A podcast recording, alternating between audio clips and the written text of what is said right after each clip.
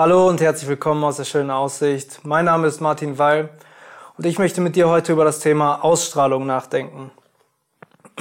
Also das Wort erstmal, Ausstrahlung, damit verbinden wir das Verb ausstrahlen. Jemand, also eine Person oder eine Sache, strahlt etwas aus und die hat damit eine Wirkung. Also wir, wenn wir das ausstrahlen, dann dann, dann wirken wir auf andere ein und ähm, diese anderen Menschen reagieren auf uns. Sie ähm, bringen eine Reaktion hervor.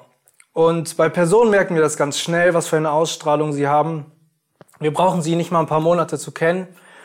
Äh, es reicht eigentlich auch schon, beim ersten Eindruck merken wir direkt, wie diese Person drauf ist, was sie ausstrahlt, was für einen, äh, einen Eindruck sie uns gibt. Sie gibt uns auch so Infos mit, also wir lernen die Person schon direkt beim beim ersten Händedruck Druck oder auch jetzt während Corona beim Grüßen schon direkt ein bisschen kennen.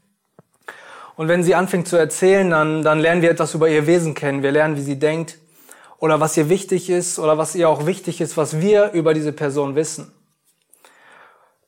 In meiner persönlichen Bibellese zurzeit beschäftige ich mich mit dem Matthäusevangelium und ich finde es immer sehr interessant zu schauen, okay, wie, wie reagiert Jesus auf Menschen? Was hat was hat Jesus für eine Ausstrahlung? Wie, ja, wie wirkt er auf andere? Und was ist ihm wichtig, was andere über ihn wissen?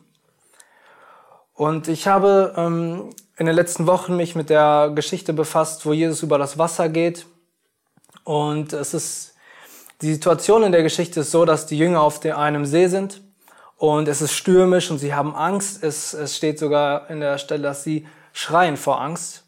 Und in, in dieser Situation sehen sie eine Gestalt auf sich zukommen. Und sie haben Angst, sie wissen nicht, wer das ist, sie denken, es ist ein Gespenst. Aber in Wirklichkeit ist es Jesus, der auf sie zukommt.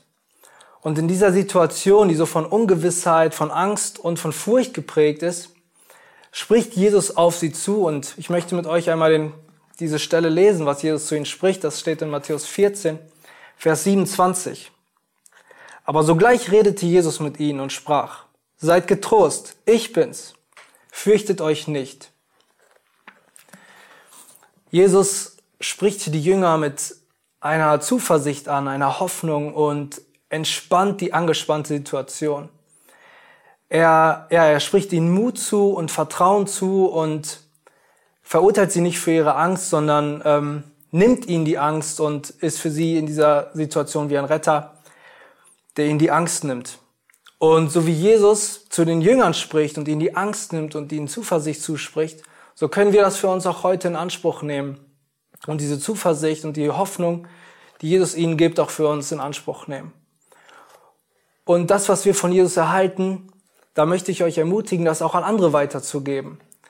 Dass man nicht bei sich stehen bleibt, sondern dass man sich Jesus als Beispiel nimmt und sich fragt, wie man das umsetzen kann, was wir von ihm lernen. Ähm, wir alle sind heute mit Menschen in Kontakt. Wir alle werden heute mit Personen reden und ausstrahlen auf sie, eine Ausstrahlung haben. Und ich frage dich heute einfach, was für eine Ausstrahlung hast du? Wie möchtest du wahrgenommen, von, äh, wahrgenommen werden von Menschen?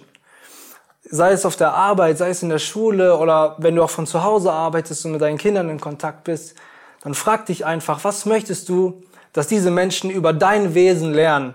Was diese Menschen von dir ja, einfach mitnehmen und was für einen Eindruck von sie, von, sie von dir bekommen. Da ermutige ich dich, dass du heute Hoffnungsträger sein kannst und den Menschen in deiner Umgebung Zuversicht und Mut zusprechen kannst. Gott segne dich.